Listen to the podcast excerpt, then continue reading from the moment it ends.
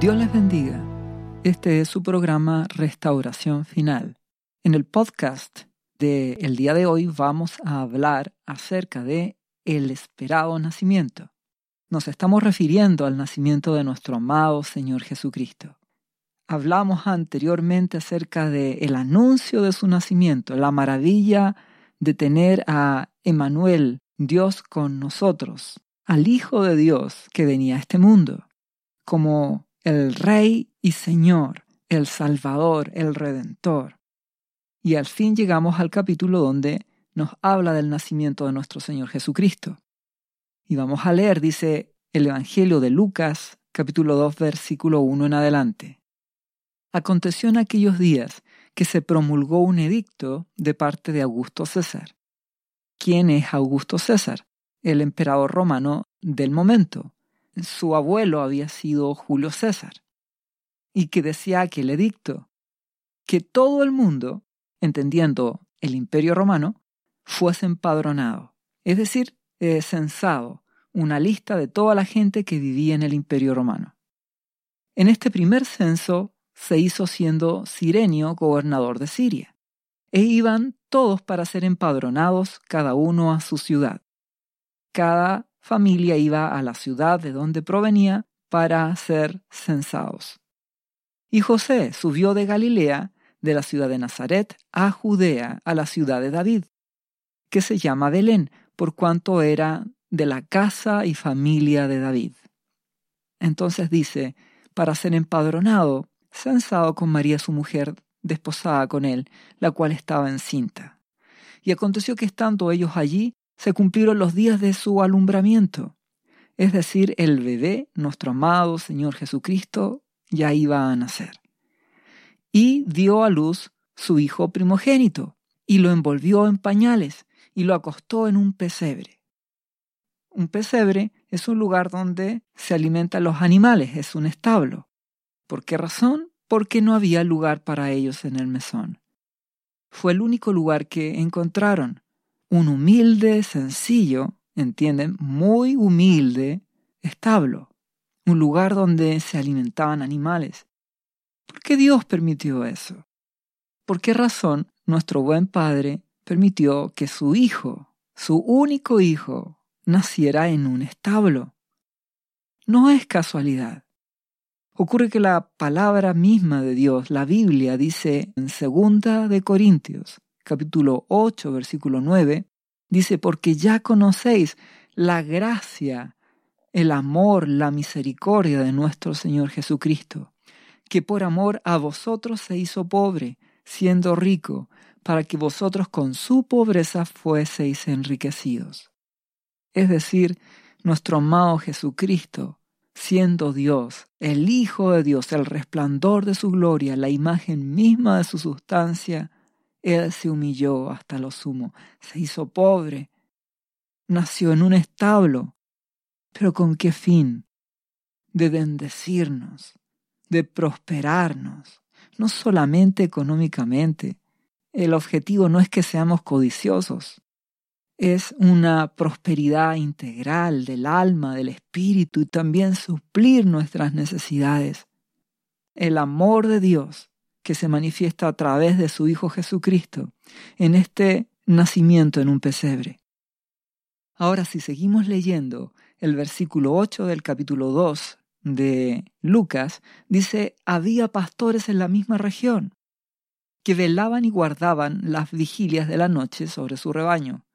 ¿Quiénes eran los pastores? Gente común, clase social baja, gente pobre, gente de poca importancia, que estaba en las vigilias de la noche con sus rebaños, sus ovejas. ¿Y qué ocurrió?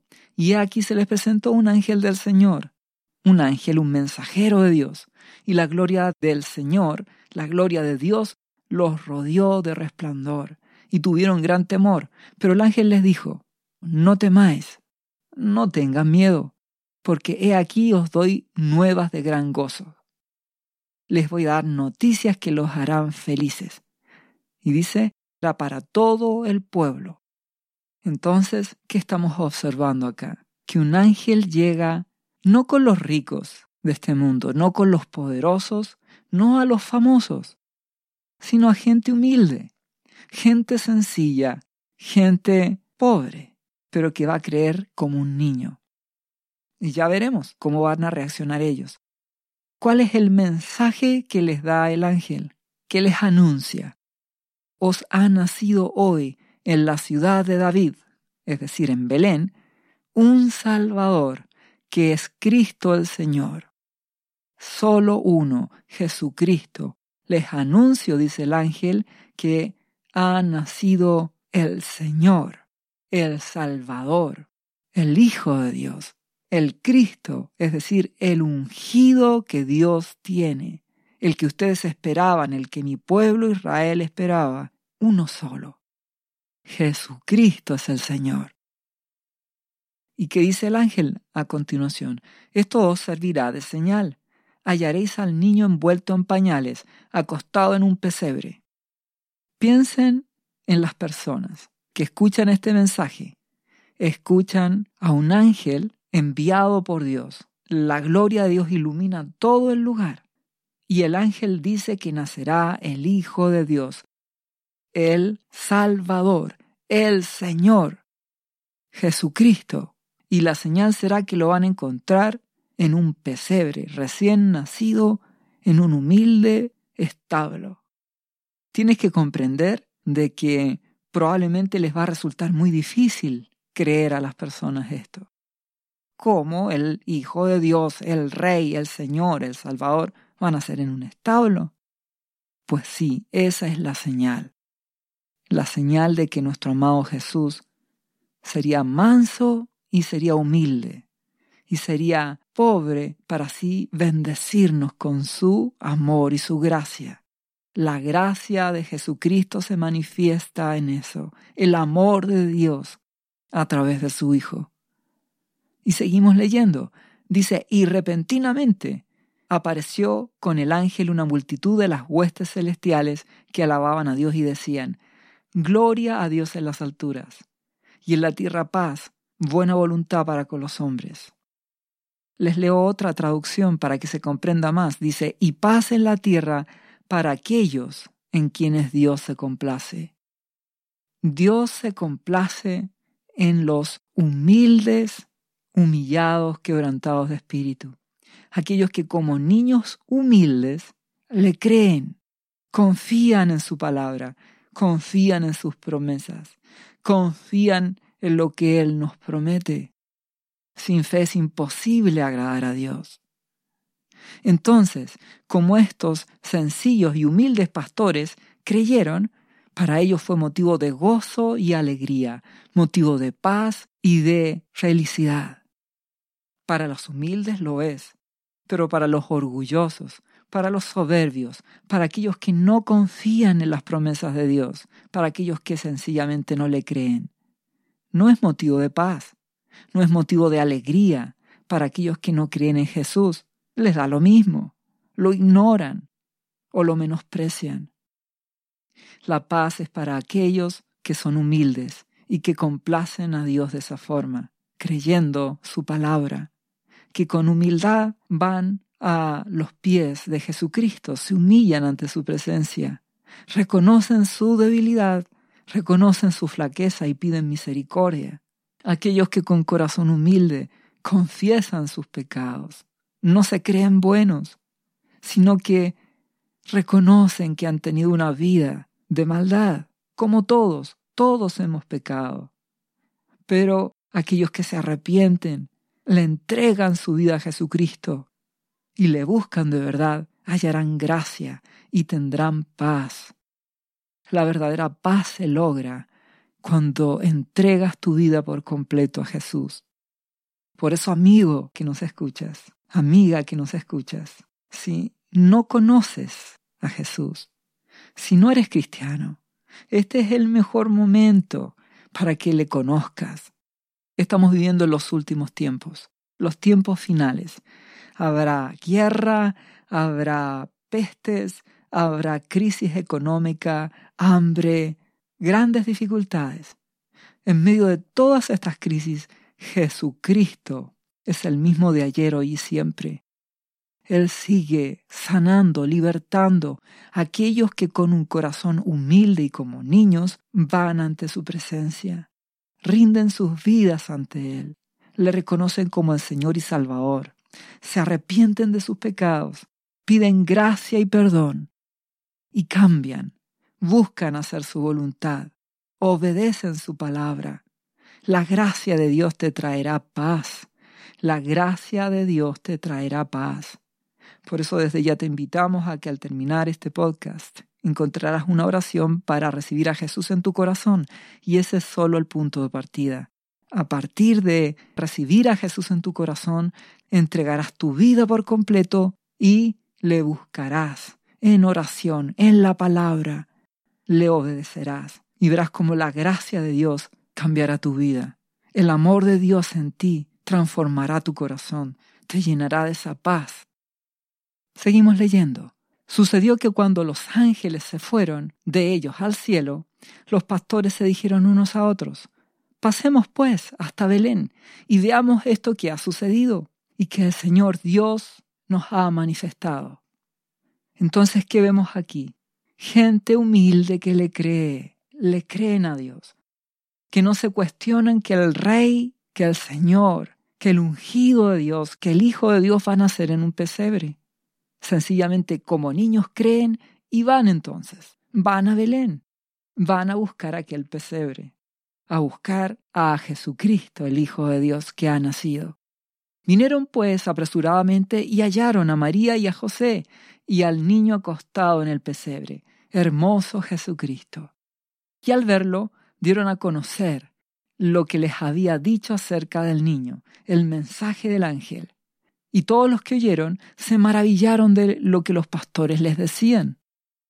Pero María guardaba todas estas cosas meditándolas en su corazón, es decir, no dejaba de pensar en ello, de la honra de haber cargado en su vientre al Hijo de Dios, de cómo Dios iba confirmando las cosas que él había prometido. Seguimos leyendo y volvieron los pastores glorificando y alabando a Dios por todas las cosas que habían oído y visto como se les había dicho.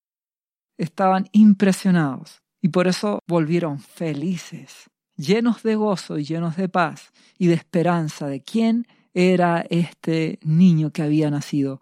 Maravilloso, bueno, lleno de amor, Jesucristo, el ungido, el Salvador, el Señor, nuestro sanador. Y en este momento vamos a hacer un pequeño paréntesis. Vamos a leer del mismo relato, pero de la visita de los magos o reyes magos, como algunos mencionan, que no son magos, hechiceros, ni de ciencias ocultas, sino que eran hombres sabios que conocían de astronomía, que fueron movidos para ir también a honrar y a adorar a Jesucristo. Entonces, en el Evangelio de Mateo capítulo 2 versículo 1 dice, cuando Jesús nació en Belén, de Judea, en los días del rey Herodes, el rey Herodes era el rey en Judea y había sido puesto por el imperio romano. Vinieron del oriente a Jerusalén unos magos, diciendo, ¿Dónde está el rey de los judíos que ha nacido? Ellos ya sabían que había nacido. Esto no ocurrió en el momento del nacimiento. Esto fue un poco de tiempo después. Porque su estrella hemos visto en el oriente y venimos a adorarle. Estaban buscando al que había nacido, al rey de Israel. ¿Y qué dice? Oyendo esto, el rey Herodes se turbó, y toda Jerusalén con él. Hubo una inquietud profunda en Herodes y también en el pueblo. Y ya entenderemos por qué. Seguimos leyendo. Y convocados todos los principales sacerdotes y los escribas del pueblo les preguntó dónde había de nacer el Cristo. Es decir, Herodes mandó a llamar del pueblo judío a todos los escribas, a todos los sacerdotes principales, porque él quería saber de acuerdo a la escritura, la Biblia, dónde iba a nacer Jesús, el rey de los judíos. Y los sacerdotes y los escribas dijeron, en Belén de Judea, porque así está escrito por el profeta. Y tú, Belén, de la tierra de Judá, no eres la más pequeña entre los príncipes de Judá, porque de ti saldrá un guiador que apacentará a mi pueblo Israel. Esta profecía se encuentra en el libro de Miqueas, capítulo 5, versículo 2, en el Antiguo Testamento, de la misma Biblia. Entonces los eruditos de ese tiempo, los religiosos de esa, de esa época, encontraron los textos, sabían que nuestro amado Jesucristo tenía que nacer en Belén. Y de esa forma se enteró Herodes. El punto es, ¿para qué se enteraron? ¿Para ir a adorarle? ¿O solo para tener la información? ¿O para rechazarle? ¿O para perseguirle? Y eso es lo que iremos descubriendo en este relato. Si ustedes se fijan, en muchas ocasiones dice, y se cumplió esto, y ocurrió esto para que la palabra se cumpliera, para que la profecía se cumpliera. ¿Por qué ocurre esta situación? Y es que Dios mismo explica en Salmos 138, versículo 2, en el Antiguo Testamento, Él dice que Él ha engrandecido su nombre y su palabra sobre todas las cosas. Es decir, nuestro Dios honra su palabra. Nuestro amado Jesucristo lo dijo. El cielo y la tierra pasarán, pero mis palabras no pasarán.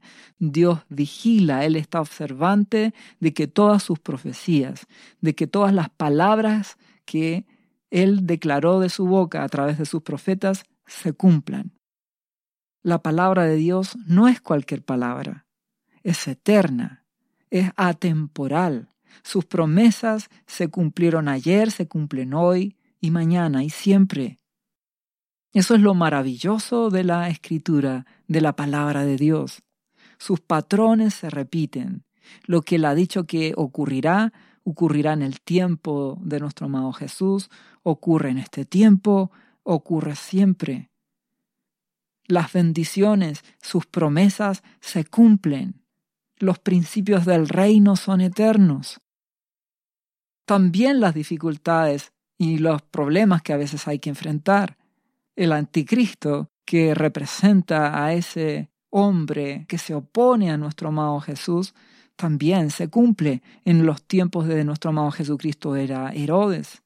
En el tiempo final también habrá otro anticristo.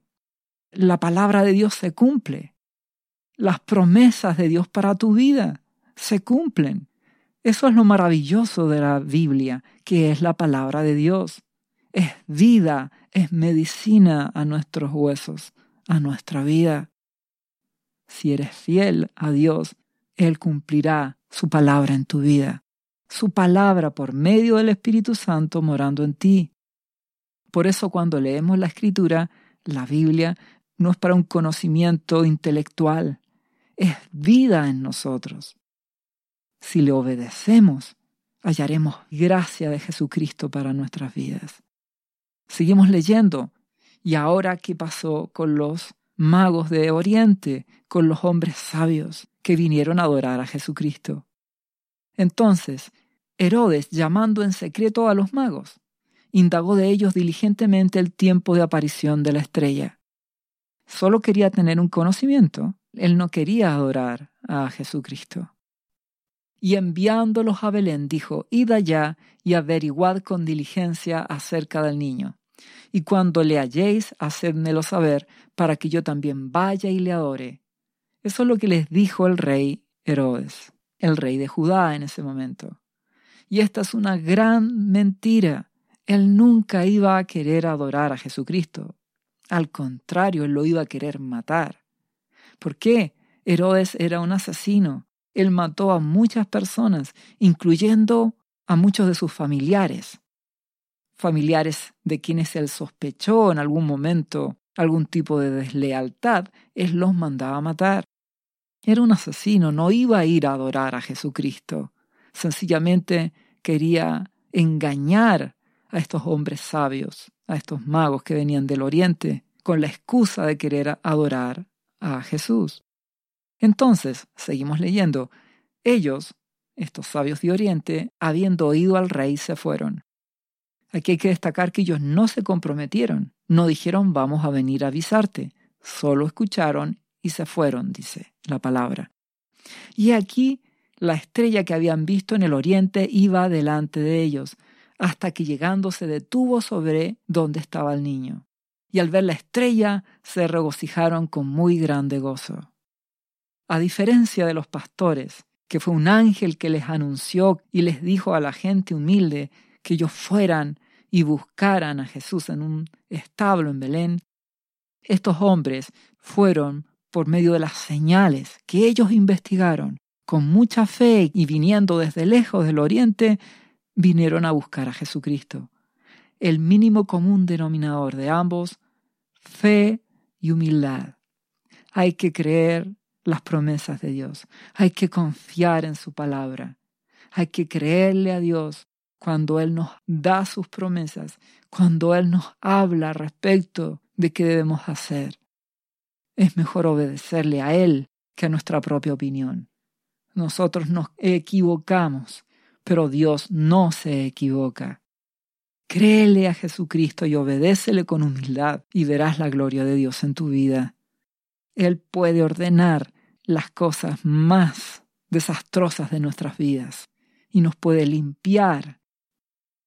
Y eso hicieron estos magos, estos hombres sabios. Creyeron a Dios y fueron a buscar a Jesucristo a Belén, hasta que Dios les dio esa señal de esa estrella y se maravillaron, se regocijaron. Paz a los hombres en los cuales Dios haya gracia, porque son hombres humildes, hombres que le creen, y ellos tuvieron paz, mientras que Herodes, que no buscaba a Jesús, y el resto de los sabios y del pueblo que no estaba buscando a Jesucristo, no lo buscaban, por lo tanto ellos no tuvieron ningún tipo de paz, al contrario. Si eres humilde tendrás paz, si buscas a Jesús en tu corazón y le crees, tendrás paz y gozo y nuestro buen Dios te concederá que le encuentres.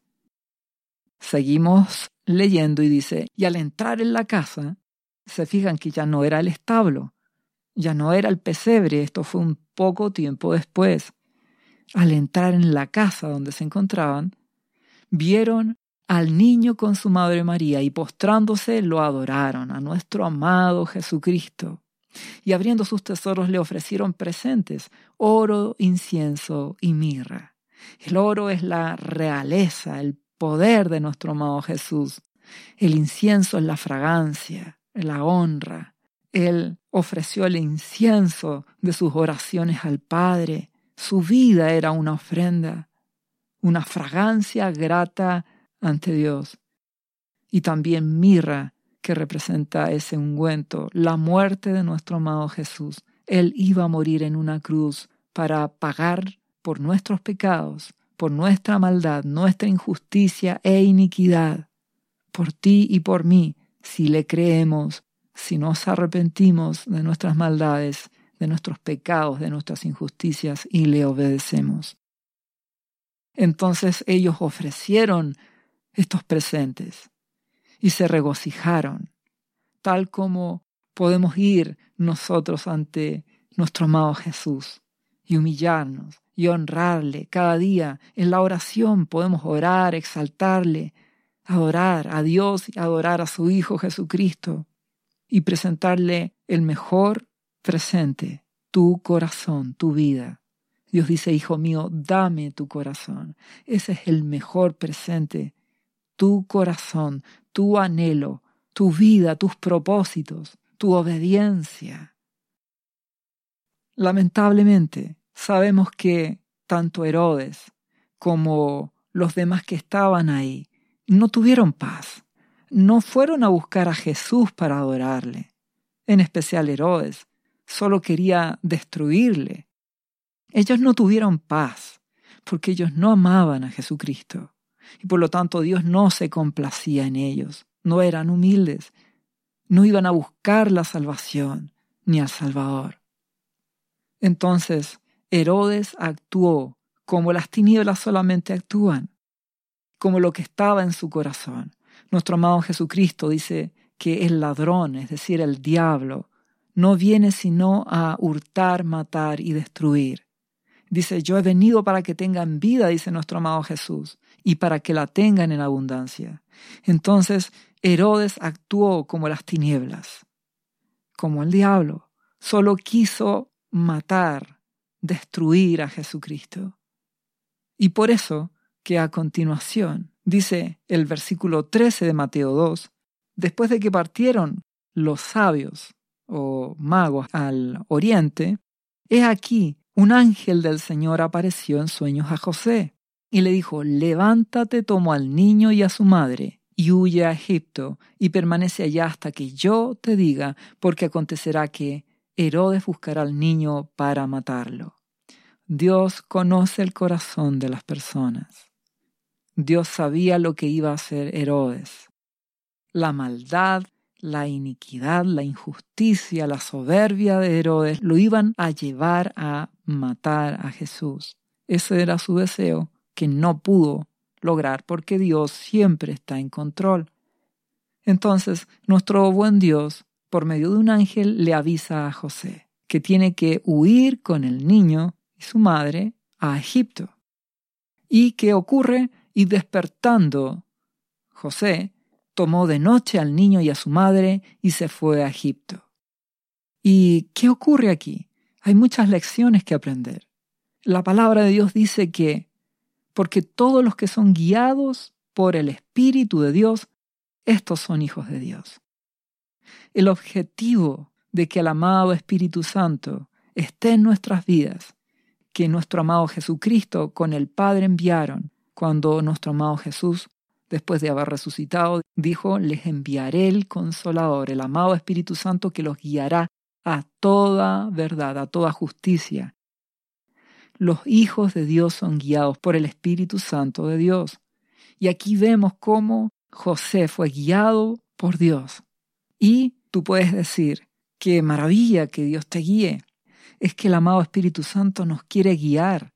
Para eso usa su palabra, la Biblia que es su espada, para guiarnos a la verdad, para guiarnos en las mejores decisiones. Dios quiere guiar tu vida. Por eso que los cristianos confiamos en Jesucristo, confiamos en Dios, no como algo teórico, no como palabras, en verdad. Buscamos su voluntad y Él nos guía, nos habla por medio del Espíritu Santo. ¿Cuál es la respuesta que Dios espera cuando Él nos guía? Es la que vemos también en José. Él despertando tomó de noche al niño y a su madre y se fue inmediatamente a Egipto, que era una provincia, no era el imperio egipcio, ahora era una provincia solamente bajo el imperio romano y que no estaba bajo el control de Herodes. Entonces era un lugar seguro en ese momento. El punto es que vemos una obediencia radical de José. La misma noche no esperó dos semanas para obedecer. No esperó siquiera al día siguiente. La misma noche tomó al niño, su esposa y se fue. Y como Dios todo lo controla, cuando Él nos guía es porque Él está en control, porque Él sabe nuestras necesidades. Entonces para eso Dios había provisto usando a los sabios o magos de Oriente con oro, incienso y mirra. Con el oro tenía suficiente José para llevar a la familia a un lugar seguro mientras pasara el tiempo y Dios lo guiara a volver a su tierra. Dios está en control. El enemigo, las tinieblas, el diablo nunca estará en control. Dios es quien controla las cosas. Si estás bajo su protección, si has recibido a Jesucristo en tu corazón, si rendiste tu vida, si te has arrepentido de tus pecados, maldades e injusticias, haces su voluntad. Nuestro Dios te guiará. Él ha prometido guardar a los suyos, sus hijos. Nuestro amado Jesucristo guarda a su pueblo, a los que le aman, a los que le obedecen. No solamente los que declaran de boca, de palabras, que son cristianos, no, aquellos que de verdad le obedecen él los protegerá en medio de las cosas que vas a ver, de la guerra globalizada, del hambre, de la crisis económica que viene. Estamos en tiempos finales. En medio de todo eso Dios te guardará porque Él está en control. Él suple a los suyos. Por eso, amigos que no conocen a Jesucristo, les invito a seguirle, a ser cristianos, a recibirle en sus corazones a Jesucristo y a obedecer su palabra, porque Él es nuestro protector. Y así fue como José, María y nuestro hermoso Señor Jesús, siendo un bebé, fueron guardados y protegidos. Y estuvieron en Egipto. ¿Hasta cuándo? Dice la palabra, y estuvieron allá hasta la muerte de Herodes, para que se cumpliera lo que dijo el Señor por medio del profeta, cuando dijo, de Egipto llamé a mi hijo. Ya sabemos, nuestro Dios engrandece su palabra. Está en el libro de Oseas, capítulo 11, versículo 1. Y entonces había una profecía de cuando Dios dice que Él hará volver del Egipto, del mundo, de la aflicción, a su pueblo, a la tierra prometida. Y eso es lo que representaba ese retorno desde Egipto a la tierra de Israel. Dios es fiel. Estamos en los tiempos en los cuales espiritualmente hablando Muchos volverán del Egipto, de las cosas de este mundo, del amor de las cosas de este mundo, de vivir una vida de pecado, de injusticia y de estar apartados de Dios, volverán como hijos, pródigos, humildes, a buscar protección y amor en Jesús, y la encontrarán. Él es bueno, nuestro amado Jesucristo es gracia, es misericordia para todos aquellos que se arrepienten de su pecado, de su vida apartada de Dios y le buscan con todo el corazón y le dan su vida. Él es lo mejor. Jesucristo es nuestra protección. Si seguimos leyendo, después de esto dice que Herodes se vio burlado. No tendría por qué haberse sentido burlado porque si recuerdan el texto, los sabios de Oriente, los magos, nunca se comprometieron, solo escucharon lo que él les pidió. Entonces, sencillamente, ahí es cuando sale lo que está en el corazón de Herodes, su orgullo, que dice se enojó mucho y mandó matar a todos los niños menores de dos años. Eso es el corazón asesino de este rey. Y era el rey de Judá en ese tiempo, puesto por el imperio romano, pero era el rey el corazón malo. Mandó a matar a todos los niños, en todos los alrededores, dice, conforme al tiempo que había inquirido de los magos. Es decir, calculó el tiempo del nacimiento de acuerdo a lo que estos magos o estos sabios de Oriente le habían dicho y a partir de ahí manda matar a todos los niños. Pero no pudo meterse en Egipto porque no estaba bajo su jurisdicción.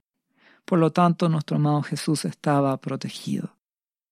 Entonces, ¿qué ocurrió? Se cumple otra profecía, otra palabra, se cumplió lo que fue dicho por el profeta Jeremías cuando dijo, Voz fue oída en Ramá, grande lamentación, lloro y gemido, Raquel que llora a sus hijos y no quiso ser consolada porque perecieron. ¿Por qué esta palabra? Raquel era esposa de Jacob, madre de Benjamín y José, patriarcas. ¿Y qué está representando esta palabra? El dolor de una madre por las cosas malas que ocurren cuando en este caso el rey Herodes o cualquier autoridad endurece su corazón contra Dios y es capaz de matar, destruir, de robar. Y eso es lo que ocurre en aquellos lugares donde el corazón se endurece hay muerte, hay destrucción, hay robo, hay maldad, la violencia se desata. Cuando Jesucristo no está en el corazón, cuando las personas no buscan ni tienen paz en su corazón, no son humildes, viene la violencia, viene la rebelión, viene la muerte. Y eso es lo que ocurre en el mundo de hoy. Un mundo que se ha alejado de Jesucristo, un mundo que no le interesa buscar a Dios, que no le interesa lo espiritual, solo se centra en lo material. Entonces el corazón malo que hay, y que la palabra de Dios lo dice así, que el corazón del ser humano, de todos, es engañoso y es perverso.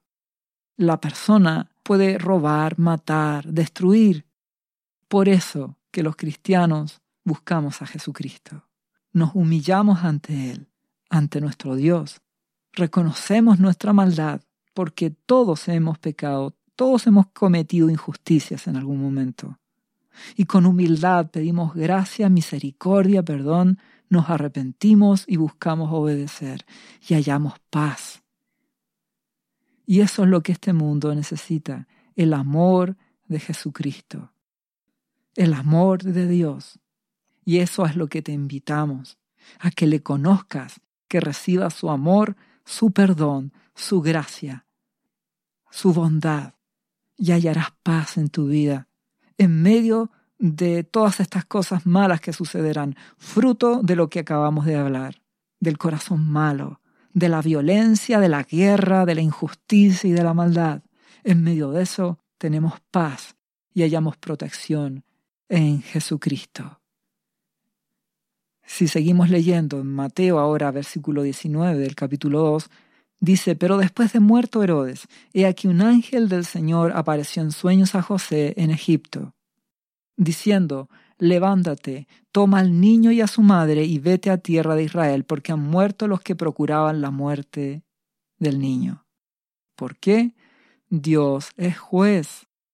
Herodes mató a aquellos niños Dios lo juzgó en su debido momento.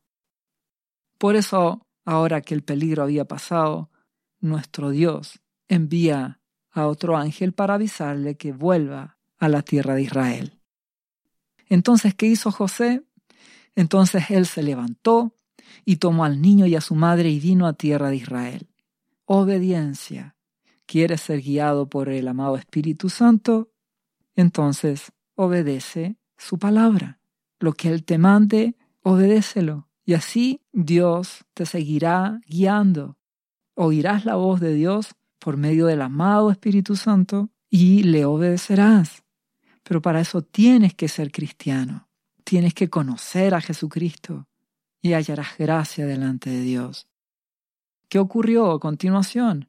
Pero oyendo que Arquelao era hijo de Herodes, era un hombre tan violento como su padre, reinaba, dice, en Judea en lugar de Herodes su padre, tuvo temor de ir allá, pero avisado por revelación en sueños se fue a la región de Galilea.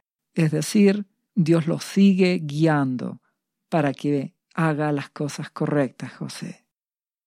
Dios es fiel. ¿Y qué ocurre? Y vino y habitó en la ciudad que se llama Nazaret, para que se cumpliese lo que fue dicho por el profeta que habría de ser llamado Nazareno. Es interesante esto porque Nazaret era una ciudad insignificante para la sociedad. Tenía una mala reputación. Ser nazareno era ser menospreciado. Al punto que más adelante cuando leamos a Natanael, él se llegó a preguntar si algo bueno podría salir de Nazaret. Entonces, ¿por qué nuestro amado Jesucristo tenía que ir a Nazaret para ser llamado nazareno? Sencillamente porque Dios quiere demostrar que no importa del lugar que vengas, no importa lo que la gente opine de ti, no importa el menosprecio que tengan hacia ti, no importa. Para Dios no hay personas de primera, segunda ni tercera clase. Dios busca gente humilde. Nuestro amado Jesucristo, naciendo en un pesebre, se humilló. Estando en Nazaret, siendo llamado un nazareno, se humilló. Y con eso quebra los esquemas de las personas, sus prejuicios, y demuestra de que Dios nos ama por lo que somos. Él ama a todo aquel que le obedece, que recibe a Jesucristo. Nuestro amado Jesucristo se humilló hasta lo sumo, se hizo pobre para bendecirnos. Él nació en un pesebre. Él aceptó ser humillado, ser menospreciado, con el objetivo de demostrar su amor, su bondad para restaurar nuestras vidas, demostrar que no importa tu pasado, si te arrepientes, si cambias, si das tu vida a Jesucristo y le obedeces, tendrás gracia. Nuestro Dios no discrimina por clase social, por raza, por apariencia, solo por actitud. Porque si tu actitud es de orgullo, te apartarás de Él. Si tu actitud es de humildad y de búsqueda, le hallarás. Tal como los magos de Oriente, los hombres sabios, la actitud de buscar a Jesucristo.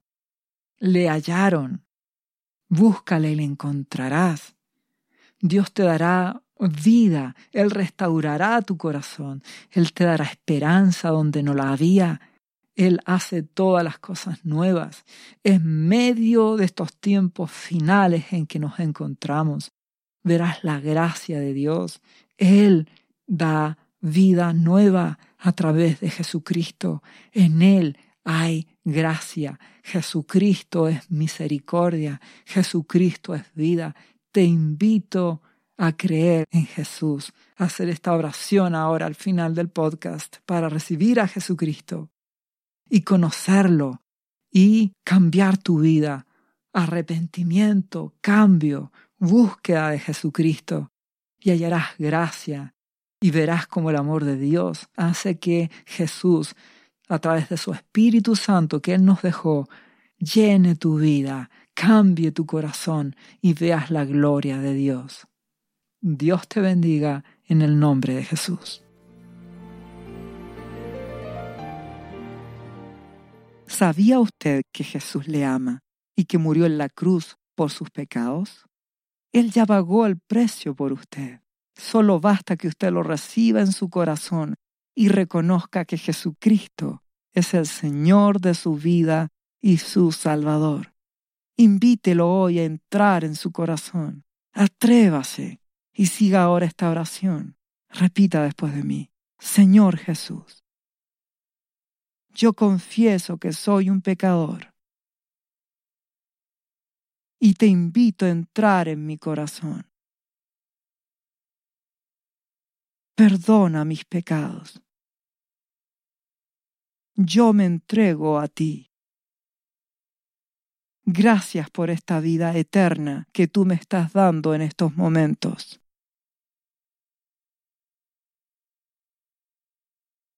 Yo te confieso ahora como mi Señor y mi Salvador. lea la Biblia y busque una iglesia cristiana para que le enseñen la palabra de Dios. Lea Juan capítulo 3 versículo 16. Visite cristo-viene.cl. ¿Sabías que Jesús te ama y quiere sanarte de toda enfermedad? La Biblia dice que Jesús llevó tus enfermedades y sufrió tus dolores para que tú ahora estés sano. Solo tienes que creer en Jesús y pedirle que entre a tu corazón y perdone tus pecados.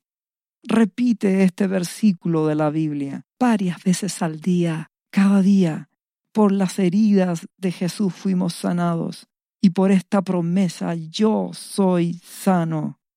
Los azotes que sufrió en la cruz representan tu sanidad para este tiempo. Tienes que creerlo con todo tu corazón, porque Jesús te ama y quiere verte sano de cualquier enfermedad. No te rindas, insiste y créele a Jesús. Lee la Biblia y busca una iglesia cristiana. Lee Isaías capítulo 53, versículo 5 visite cristo-viene.cl. Restauración final.